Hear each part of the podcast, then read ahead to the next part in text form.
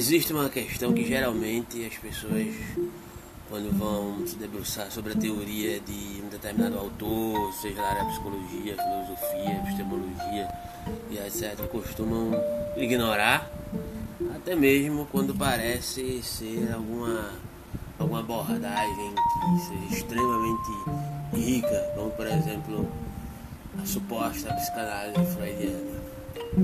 Suposta por quê? Por muitas vezes acusa autores como Jung né, de terem traído Freud por parte dos freudianos, né, ou algo assim. Não que o contrário também não ocorra, né, no sentido de dizer que Freud era alguém extremamente obsessivo com suas pretensões pessoais, subjetivas, né? e que também não era pessoa fácil de lidar.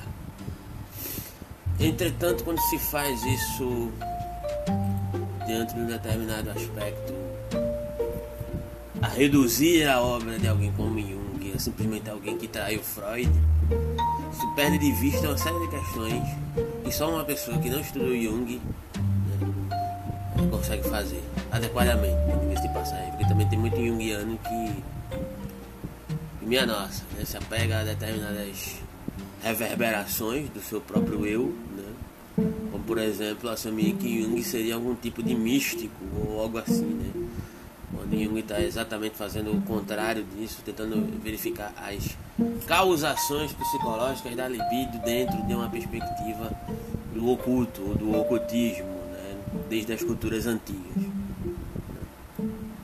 E para tal se reverbera inúmeras questões, né? Por exemplo a ideia de arquétipo, a concepção de arquétipo, a noção arquetípica, a questão do, da psique objetiva e psique subjetiva, né? que reverbera-se, diga-se de passagem, a partir da perspectiva de alma, né?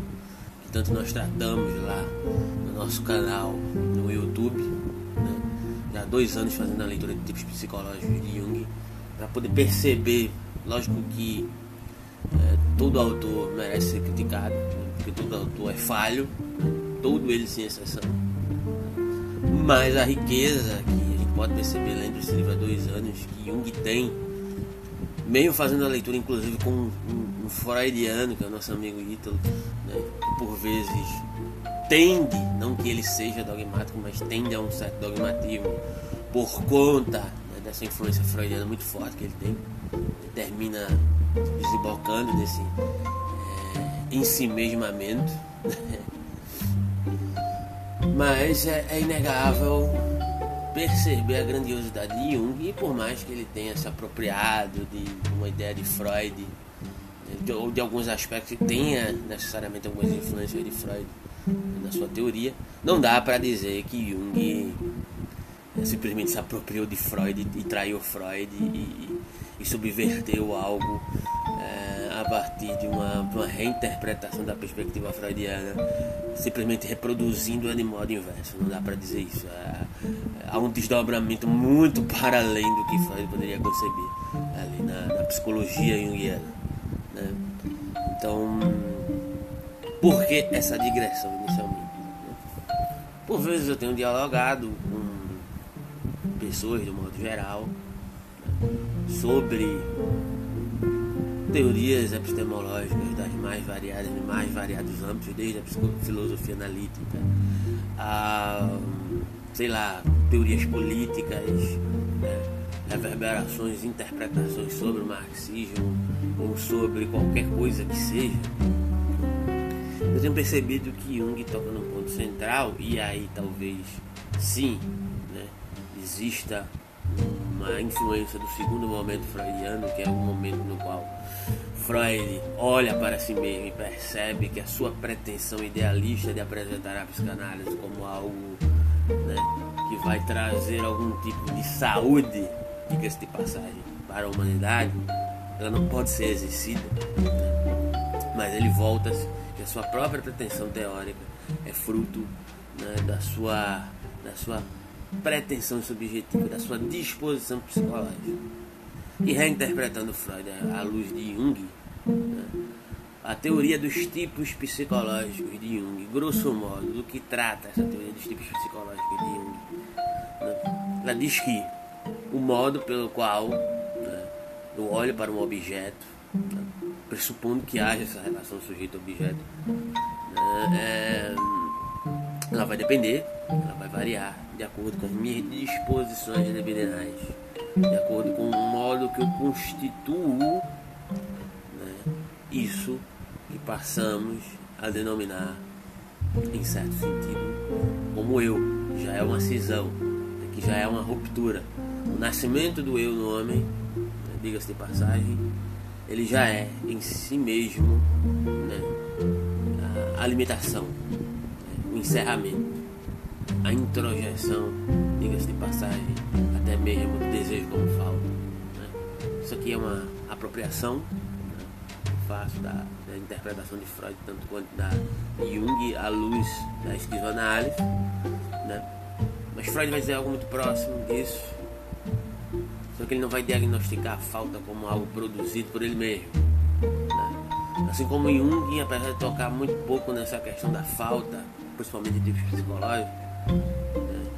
Ele deixa transparecer alguns aspectos que denotam, denotem o âmbito da representação que dão um pano de fundo, de passagem, para esse modo, né, esse modus operandi dessa subjetividade da falta. Mas Jung é muito mais rico do que isso.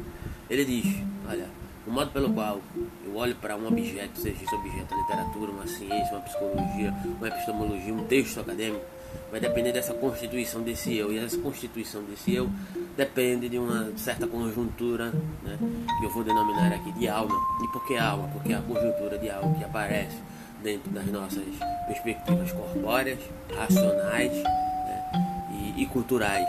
Essa conjuntura eu denomino alma, que relaciona-se com a cultura, entretanto, é, duas, os dois outros aspectos, corpóreos e racionais, constituem-se a partir do modo que a libido é disposta dentro desse indivíduo, né, ou do modo pelo qual esse eu constitui-se.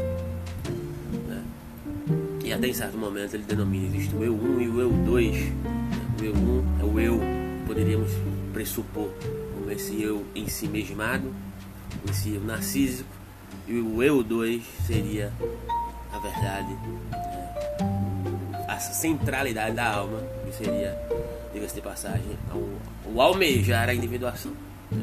E perceber que o distanciamento entre o eu subjetivo né? e, o, e, as perspectivas objetivas, elas na verdade elas não existem, elas são criadas, elas são produzidas. Né? Muito grosso modo, né? qual é o mérito de Jung nessa perspectiva? É perceber que não é só a cisão do eu que constitui a influência em determinadas obras, em uma literatura, em uma ciência, em uma psicologia, etc. Mas que dependendo do ensimesmamento, da relação com que eu me disponho a me relacionar com esse determinado objeto, né, vai alterar o modo pelo qual eu constituo uma determinada teoria.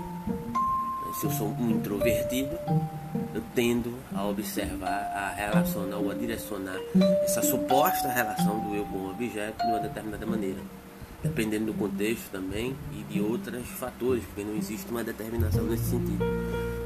Se eu sou um extrovertido, primeiramente, se eu sou um introvertido, eu vou lidar de uma maneira. Se eu sou um extrovertido, é, eu vou lidar também de outra maneira, de outra forma, de uma, a partir de uma outra constituição. Né? E acho que isso é um ponto central né, para você compreender pelo menos os intuitos de determinados autores, os intuitos de determinadas disposições, inclusive dentro da própria área da ciência aplicada.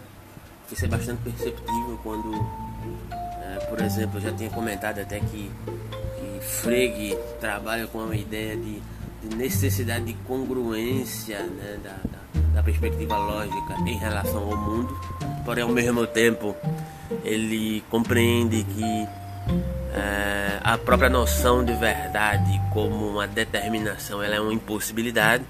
Né?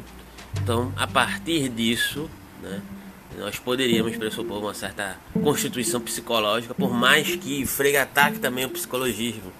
Né? E ele diz: olha, a lógica é uma coisa e o psicologismo é outra. Né?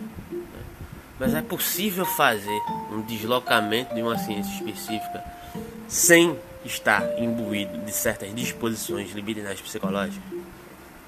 É? Então, quando Frege ataca o psicologismo, né, me parece, e não dá para bater o martelo, porque aí necessitaria de uma, de uma, de uma análise profunda do autor, né, o que nesse áudio não vai ter como ser feito mas me parece que esse psicologismo ele remete a uma certa posição científica que pretende ser científica, mas é subjetivada. E Frege, nesse sentido, ele demonstra uma disposição extrovertida. Isso não quer dizer que ele seja necessariamente extrovertido, mas ele se relaciona com essa, esse ímpeto de extroversão de alguma determinada maneira. Né? Ele pode ser até um introvertido nas suas disposições gerais. Repito, que não é uma determinação tipológica, é uma sugestão que Jung dá. Mas me parece que ele tenta compensar e diz assim: olha, uma teoria psicologista ela não consegue dar conta do real, porque o real é objetivo. Né? E o real sendo objetivo, a lógica como uma ciência aplicada a esse real, ela tem que ser congruente com o real. Isso é uma disposição de extroversão. E toda e qualquer maneira de se expressar em textos, em qualquer área que seja, ela vai estar, diga-se de passagem, é, imbuída no, mediante seu pano de fundo por essas disposições psicológicas. Aí Frege diz: Isso é psicologismo, mas será que o próprio Frege consegue se distanciar das suas necessidades psicológicas para sua aplicabilidade teórico-lógica? Essa é a questão, esse é o grande ponto de virada de Jung em relação ao Freud. O Freud percebe que é o eu que produz, que é o eu que faz, que é o eu que influencia, que é o eu que constituiu a psicanálise, né? Em contrapartida, o Jung diz: olha, isso tá, é interessante, mas não é suficiente é necessário analisar as disposições e constituição disso que se chama eu. E para além disso, é necessário superá-lo. Né? Superá-lo através de quê? Através da individuação. É suficiente? Não sei, isso é uma questão para discutir posteriormente. Mas também observo que essa, esse sentido de individuação de Jung está presente em outros autores, inclusive na própria esquizoanálise, a partir da ideia de esseidade. Esquizoanálise essa que é tão crítica da psicanálise e logo por consequência de Jung também. Né? Hegel estava tentando discutir a seu modo, é óbvio, né? algo análogo a essa questão, a, uma, a almejar uma real individualidade lá na fenomenologia do espírito. Né? Mas ao mesmo tempo ele não consegue, como já tinha apontado Marx, e aí o valor de Marx é imenso diante da, da, da perspectiva da crítica epistemológica, apesar de muita gente é, não, conseguir, não conseguir acessar isso. Mas ele diz o seguinte: olha, Hegel, apesar de estar tá fazendo uma dialética, a dialética dele é idealista. O que, que isso pressupõe, mais uma vez? O que, que pressupõe esse idealismo hegeliano? Quem é idealista é automaticamente introvertido. Enquanto disposição, é óbvio. Não estou dizendo que Hegel é um introvertido, mas nesse ponto, me parece que ele é um introvertido porque ele idealiza algo, se apega a uma ideia, né? de passagem, e tenta desdobrá-la no mundo a partir do movimento dialético que é necessário ao mundo, tentando compensar essa introversão. Né? Não, eu tenho que diluir o eu no movimento dialético.